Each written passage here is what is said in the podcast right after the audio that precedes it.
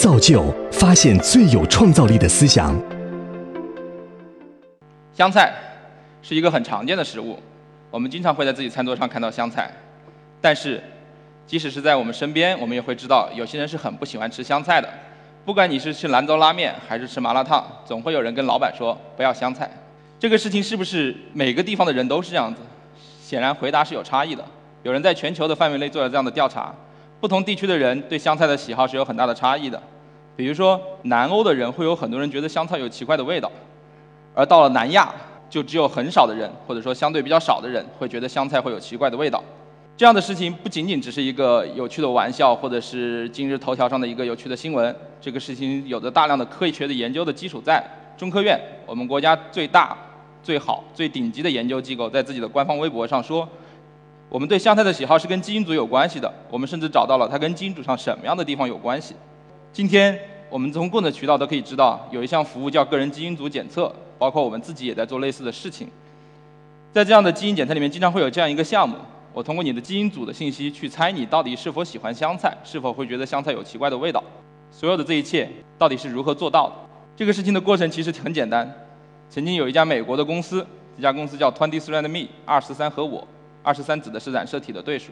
他给他的所有用户去问了两个这样的问题：你觉得香菜的味道像肥皂吗？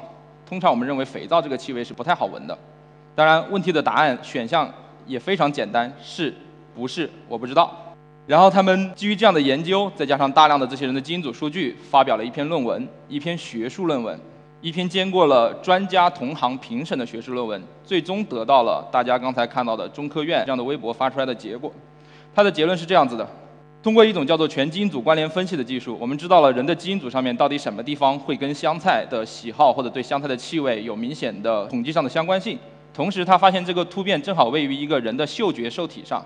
由此得到一个结论：这个位点上的基因型会影响人们对香菜这个食物的喜好，或者说大家刚才听到的概念，它会跟香菜中的植物小分子产生作用，而这个作用的结果在不同的人身上是不一样的。听上去一切都非常完美。我们知道人群的基因组是有多样性的，跟植物一样，不同的人群之间的基因组有非常大的差异。我们可以看看 Twenty Three 这家公司找到的这个跟香菜喜好有关的位点在不同人群上的分布。似乎跟刚才我们看到的那个对香菜喜好在人群中的分布有一点一致性。全球人群的分布来自于千人基因组这样一个专门研究人群基因组多样性的研究结果。我们可以看到，在非洲人、在南亚、欧洲乃至我们今天的北京，这个位点的突变的情况有非常大的差异。我们把它结合另外一个跟基因组有关的信息一起看一下。今天在座的各位，你们的祖先或者说我们的现代智人这个物种，都是大概从六万七万年前开始从非洲那块土地上迁移出来的。已经有无数的化石和分子人类学的结果证明了这个事情。如果我们把这些数据跟香菜的喜好相关的这个位点的突变情况结合在一起看，我们会发现我们的祖先真的很不喜欢吃香菜，而我们的南亚人民真的很喜欢吃香菜。但是实际上，人和人人群之间的差异不仅仅是基因组这点差异。我们知道，当我们说香菜的时候，我们最终是要把它吃进去的，而吃就有不同的吃法。为了研究吃这个事情，这个事情上诞生了一种所谓的新物种，叫吃货。显然，美国人民不在吃货范围内。美国人民怎么吃香菜？跟玉米片拌在一起吃，跟番茄拌在一起吃，放在汉堡边上吃，放在意面边上吃。看上去五花八门、丰富多彩，但其实归根结底，它只有一种吃法，就是吃生的。中国人民是怎么吃的？我们有香菜炒牛肉，有香菜拌牛肉。当然，有时候我们也会有点把一盘生香菜摆在桌上。大家都看过这一盘生香菜，因为我们最终都把它丢进了火锅里。总而言之，我们基本上不生着吃，我们把它加上各种调味料，有滋有味的吃。所以我们立刻会有一个问题：刚才那个研究结果在中国人身上，在亚洲人身上是不是真的有效？我们是不是真的可以通过这个他们找到这个位点去判断一个吃货该不该吃香菜，或者说是否喜欢吃香菜？我们想去重复这个研究，这是一个作为一个科学家总想去做的事情。我们去问一个这样的问题：中国人的基因组跟香菜的关系是不是依然跟美国人做出来的结果是一致的？是否是一致的？这个事情去做，当然可以，这是一个研究项目。我们可以向自然基金委、向科技部去申请钱，说我要测一万个人的基因组，然后想去研究他跟这些人喜好香菜的关系。然后你需要多少钱呢？我们算一算，如果我们简单的用一些相对廉价的基因检测技术去测一个人基因组，大概只需要花一千人民币。然后我们要测一万个人，然后我们去跟科技部说：“哦，我需要一千万去研究一下中国人为什么有的人喜欢吃香菜，有的人不喜欢吃香菜。”你觉得这个基金的评审人员会对你说什么？我估计都不需要基金的评审员来说，估计你连学校或者是本身你院所的那一关就过不去，你居然研究吃香菜。所以我们换个方法来做这个事情。我们实际上有很多新的方法。互联网改变了很多事情。互联网改变了大家今天来这里的方式。很多人坐滴滴过来，很多人通过互联网去叫车、预订车。互联网改变了很多东西。互联网是不是也可以改变基因组学的研究？我们做一下这样的尝试。我所在的团队和公司在做一个这样的事情：我们给试图给每个人去测基因组，给每一个普通人，给每一个一般的消费者。这个事情基因组检测似乎是一件很困难的事情。我们往往看到我们需要采血，需要提 DNA，但实际上这一切都在改变。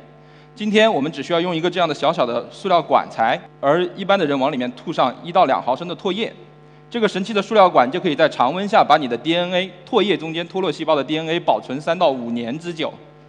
这个时间足够大家使用，足够大家的 DNA 在高质量的情况下通过顺丰、通过 EMS 抵达一个标准的基因检测的实验室。到了这个实验室之后，我们可以用各种基因检测的手段，从基因芯片到测序，把这个人或者这个用户的基因组信息测出来。最终，我们可以去对这些基因组数据做分析，得到一些有趣或有用的事情。比如说，我们刚刚知道混血是一种优势。现在我能告诉你，你到底混血混得有多厉害，到底是哪些族群混在一起的。当然，我们还可以知道更多的东西，运动、营养，种种这样的事情。如果有很多人做了这样的检测，他还在我们的网站上，在我们的社区里，在我们的微信公众号里，那我们接下来怎么去研究中国人的基因组跟香菜喜好的关系，就变得相对的简单了。我们发出了一个问卷调查，问卷调查里面包含了刚才提到的两个问题。你喜欢吃香菜吗？你是否觉得香菜有奇怪的味道？然后我们就可以很快的得到这些人的对这两个问题的答案，同时我们也有了他的基因组数据。用了大概一周多的时间，有三百多个人参与了，或者说我们做了一次三百多人的 GWAS。我对他提了这样的一些问题：你是否觉得香菜有奇怪的味道？你是否喜欢吃香菜？我们可以发现一些很有趣的事情，比如说我们有百分之四十的人不仅觉得香菜没有肥皂的味道。而且觉得香菜非常香，否则它为什么要叫香菜呢？另外，我们还可以看到，尽管有人觉得香菜有奇怪的味道，但他就是爱香菜。所以说，这是个吃货的世界。虽然它很难闻，我还是要吃。有了这样的信息，我们知道了一个人是否喜欢吃香菜，一个中国人是否喜欢吃香菜，我们也知道了他的基因组数据是什么样子。那么，我们接下来可以去验证一下刚才我们说到的那个基因组上的那个位点，那个传说中。有跟香菜喜好有关的位点，甚至已经被中科院转发的这个跟香菜喜好有关的位点，是不是依然在中国人的基因组上面跟香菜的喜好有关？这个验证其实很简单，我们把人群分为两组，针对每一个问题。第一个问题，你是否喜欢吃香菜？喜欢或者不喜欢？我们去看看喜欢和不喜欢两组人在这个位点上的基因型是否有统计显著上的差异。然后我们得到了一个在座的很多人都熟悉的值，叫 P 值。P 值有一个神奇的数字叫零点零五，对不对？而现在这个值是零点将近零点八。当 P 值越小的时候，这个东西的统计显著性越高，意味着两者的相关性越强。而统而当 P 值接近于一的时候，我们可以某种上认为两者没有关系，是一种随机的事情。所以，第一，我们否定了这个事情。这个位点至少跟一个人是否喜欢香菜是没有关系的，或者更严格点说，跟一个中国人是否喜欢香菜没有统计显著的相关性。第二个问题，我们同样也可以去做这样的事情。你是否觉得香菜的味道有点像肥皂，或者有什么奇怪的气味？同样把根据问题的答案，把人群分为两组，把基因组数据分为两组去做这个分析，验证这个位点的差异性。这个 P 值更加的接近于一，说明这个相关性更加的没有。人群在这两组，这个位点的基因型在两组人中间是随机分布的。我们否定了这个事情之后，我们紧接着马上要问下一个问题：中国人的基因组上面。哪个位点，或者哪些位点，或者哪些基因会跟香菜的喜好有关？我们做了一些尝试，当然这个事情还处于很早期的阶段。我们发现了一些统计性很强的位点，随着数据量的扩大，随着样本量的扩大，我们可以对这个问题得到更好的、更显著、更准确的结果。甚至我们可以继续去做一些基因编辑的实验来验证这个事情。接下来的问题是，这个世界值得研究的事情很多，为什么要去研究香菜？当然，吃货总想研究吃的，但是不是这个事情有更多的事情可以去做，或者它有更多的价值？其实香菜，一个人对香菜的喜好，是通常我们做基因组织的研究人说的一个表型。表型还有什么东西？对药物的反应，乳腺癌的风险。得了一种肿瘤之后，它的预后会是什么情况？他吃东西的时候是否有什么东西不能吃？他对某些食物是否过敏？这通通都是表型。当我们能够有高效的方式研究清楚基因组跟香菜喜好的关系的时候，我们同样有希望去研究它跟其他表型的关系。而这些研究都依赖于基因组数据。今天大量的研究都已经发表出来了。比如说，我们经常说基因测序技术很有用。举的一个例子。中间有一个主角叫安吉丽娜·朱莉，她做完基因检测之后，发现她的乳腺癌风险很高，然后做了一些手术上的操作，降低了风险，预示着她将来就过上了美好的生活。然后无数的人把这个 model 开始想移入中国人身上去做，但是中国人的基因组跟美国人是不一样的。安吉丽娜·朱莉的乳腺乳腺癌的遗传性风险之所以高，是因为她在一个叫 BRCA1 的基因上有突变，而 BRCA1 这个基因上的突变情况，中国人跟美国人是有特别大的差异的。我们这里分析了一下微基因的，或者说我们做的以中国人为代表的基因组数据里面，在这个基因上的突变情况和 23andMe 主要是以美国人群为主的数据上这个位点的突变情况，大家可以看到，不管是热点突变还是比较罕见的突变，它的突变情况都有非常显著的差异。如果有了这样的差异，我们直接把在白人或者是在美国人身上得到的研究成果直接应用于我们身上的时候，会产生什么样的后果？准确性会是什么样子？不可想象。由此，我们实际上需要每个人，我们需要一个足够好的基因组数据库，才能使得这些研究成果，或者才能使得每一个中国人能够早一天享受到精准医疗所带来的好处，享受到基因组数据所能带来的好处。在我们知道自己的基因组数据的同时，不仅对整个基精中国人的精准医学有帮助，对每一个人也能知道很多东西。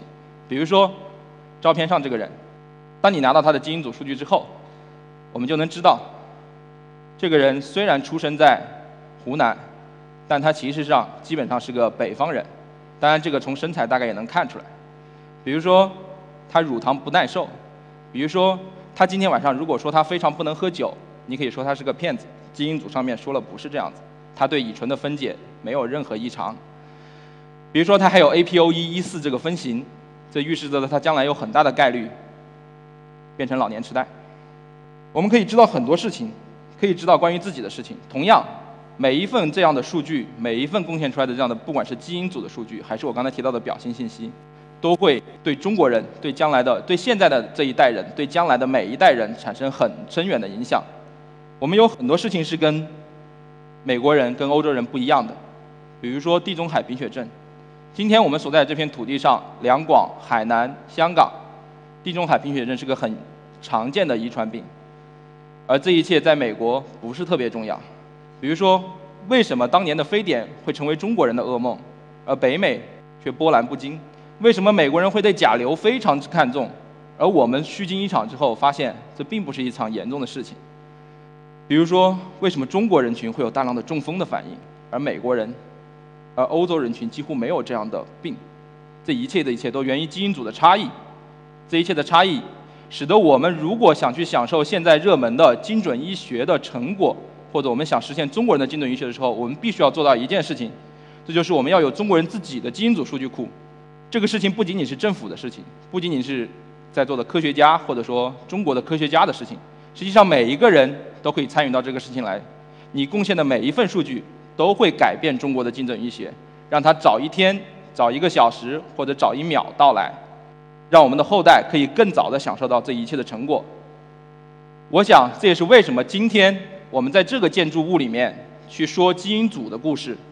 国家基因库或许能够让这一天早一点到来。也希望在座的各位或者未来在电脑屏幕前看到这次分享的人，为此做出自己的贡献。谢谢大家，这是我的分享。